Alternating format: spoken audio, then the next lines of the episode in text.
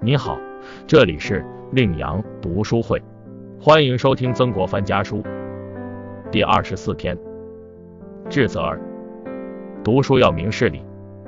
译文：自于季泽儿，我刚收到你二十九、三十日寄来的两封信，得知你已经将《书经注疏》中的商书看完。《书经注疏》的内容通俗易懂，不像《诗经》的博大深奥。我朝大儒，如言百师。姚基传等人都辨别古文《尚书》是伪书，孔安国所传的也是伪作。自秦代经历焚书坑儒的灾难以后，汉代浮生所写的传记，欧阳和大小夏侯所讲授的，只有二十八篇，就是所谓的今文《尚书》。此后孔安国搜集整理古文《尚书》十几篇，但都因为遭受巫蛊之祸而不能立于学官，所以无法流传后世。后来张霸又有《尚书》一百零二篇，同样也没有流传于世。后汉贾逵、马正所作的古文《尚书》注解，也不能流传于世。直到东晋梅以史现古文《尚书》，并声称这本书是孔安国所传，所以这个版本自从六朝唐宋就一直传承到今天，也就是现在的通行本。吴才老和诸子梅鼎作《归镇川》。都怀疑他是伪作，到了颜百师才专门写了一本痛加辩驳的书，书名为《书证》。这以后辨别真伪的有几十家，每个人都认为这些是伪古文，唯恐是《日之录》一书中略知这其中的原因。王羲庄、孙渊如、江艮亭三家讲的都很详细，《黄清经解》中有江书，不值得一看。这也是六经中的一桩大案件。有必要详细了解知道。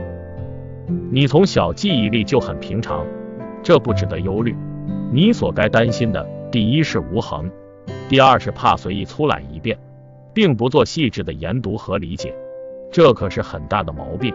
如果真的看明白了，时间久了就会领会其中的滋味，自然就会达到一种心旷神怡的境界。这时候就可以用笔记录下来，也可以不强求自己。一定要笔录，但一定要弄清文意，深刻理解。目前邓先生讲书，仍请讲《周易折》中，我圈阅过的《通鉴》暂时可以不用讲解，总担心把书弄脏弄坏。你每天起得早吗？顺便问一下。此玉笛声手势。咸丰九年六月十四日晨课。解读：读书是要讲究方法的，有兴趣。还要有激情，在读的过程中要充满兴趣和激情，但这还不够，更重要的是要细读，尽量弄懂其中的含义和道理。曾国藩在这封信中，希望纪泽做个读书明理的君子，并不指望他当大官。他教给儿子读书的方法是：看、读、写、做四者每日不可缺一。除读四书五经外，还要读史、汉。庄、韩、文选、说文、孙武子、古文此类纂。他勉励儿子，读书记忆力差点不要紧，主要在有恒。他给儿子命题，要他按题作文寄到军中来。每次寄来的文章，他都仔细批阅后再寄回去。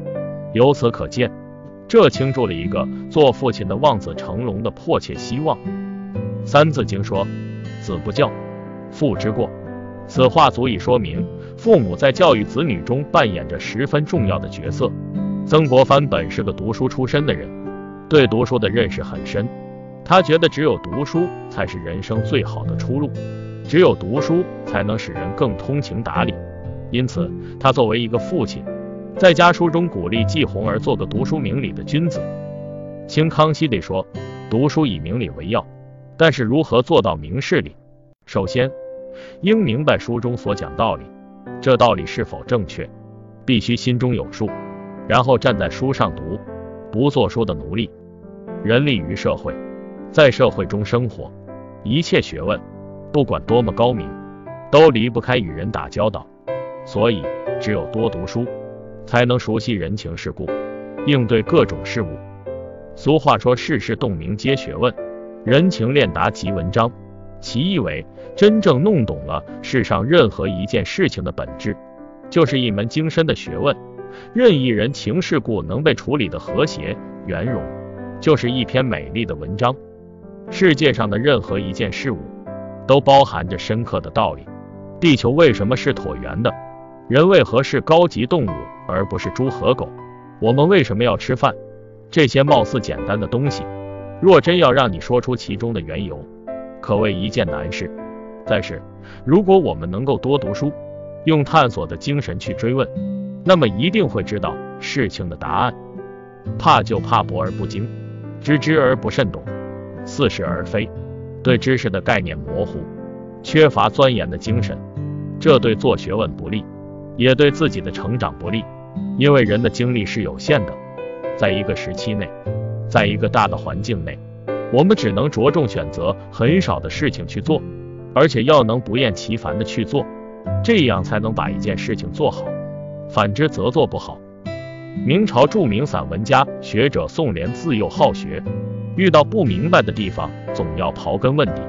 有一次，为了搞清楚一个问题，他冒雪行走数十里，去请教已经不收学生的孟吉老师。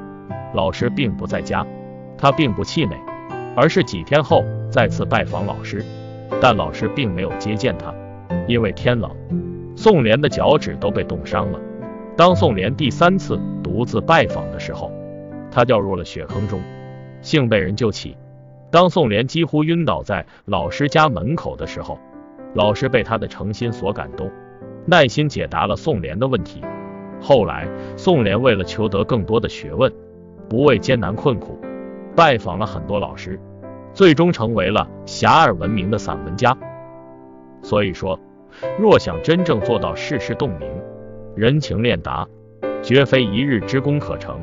这不仅需要一个人品德优良、心胸开阔，而且还需要这个人聪明好学、知识渊博。感谢收听，点击订阅，欢迎下次再来。